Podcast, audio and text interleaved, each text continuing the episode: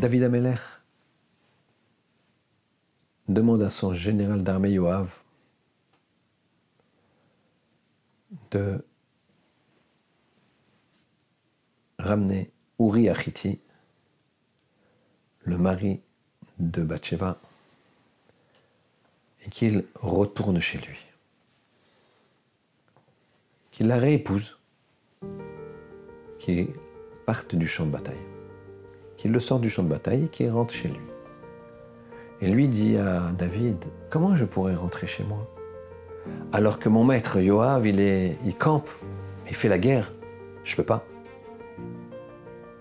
Ici, dans la Gemara, Kedushin, même Gimel Aleph, il y a une marloquette de savoir pourquoi Uri Achiti a manqué de respect. Où est-ce qu'il a manqué de respect? Est-ce qu'il a appelé mon maître Yoav devant David? Ça se fait pas. Devant David, tu as un seul maître, c'est David. Ou bien, d'après Tosfot, la première explication c'est celle de Rashi, c'est qu'il a désobéi, tout simplement. Il n'a dit à David, non, je ne rentre pas chez moi. Dans tous les cas, il a manqué de respect, il était Chayav Mita. Donc David n'a pas tué de façon, entre guillemets, injuste Uri Achiti. Uri Achiti était Chayav Mita.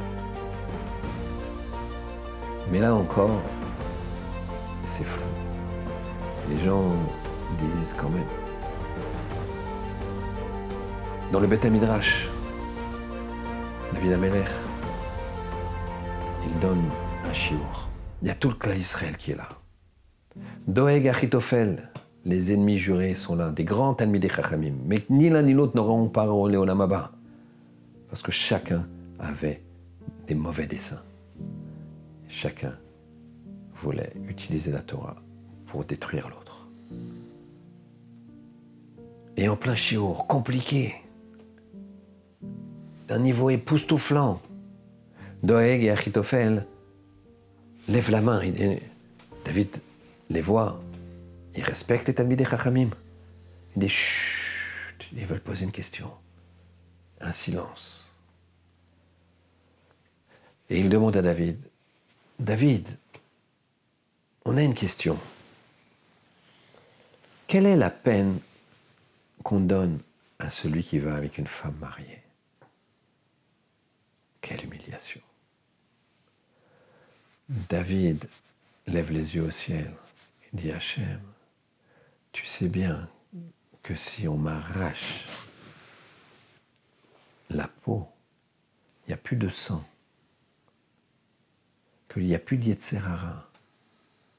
Quand est-ce que la vérité, elle va surgir, elle va se montrer?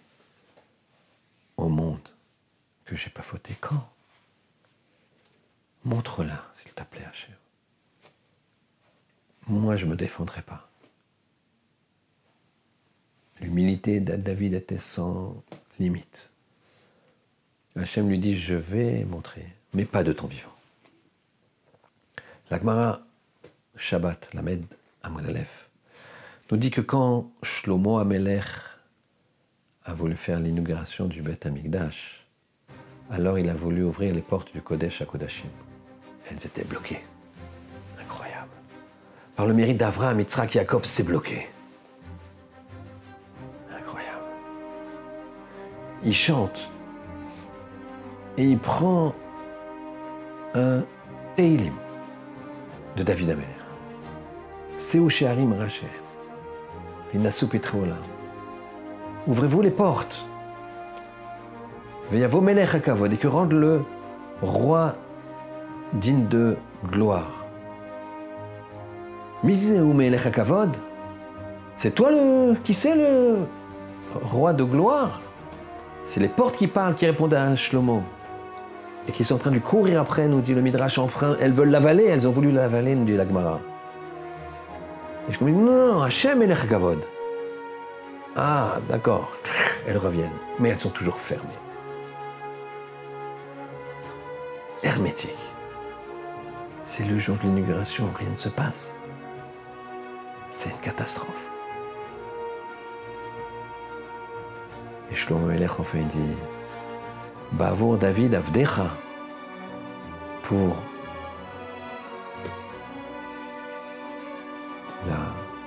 le mérite de David, ton serviteur, que les portes s'ouvrent. Et elles s'ouvrent. Voilà comment Hachem il a montré que David n'avait aucune faute. Maintenant, on va essayer de comprendre. Comment et pourquoi David, qui avait donc plus de sang, la Gemara nous dit qu'il y a halal bekirbi. Ça veut dire qu'il y a un trou à la place du Yetzerara. Chacun de nous, il a un Yetzera Tov et un Yetzerara. Il a un côté positif, un côté négatif. Yetzerara, il est à l'intérieur. Depuis la faute du Nachash, Adam Arishon, le Yetzerara, la tendance négative qui était à l'extérieur, elle est venue aussi à l'intérieur. Mais lui, David, a cette place intérieure où il y avait la place du Yetzirah, il y a un trou, c'est vide. Il a enlevé ce Yetzirah. Alors, pourquoi c'est cette façon troublante d'agir? Pour comprendre cette question, il va falloir avancer. Et on va découvrir à quel point David aimait Hachem, aimait le peuple juif. Mais ça va être tellement fin, tellement haut, que c'est à peine croyable.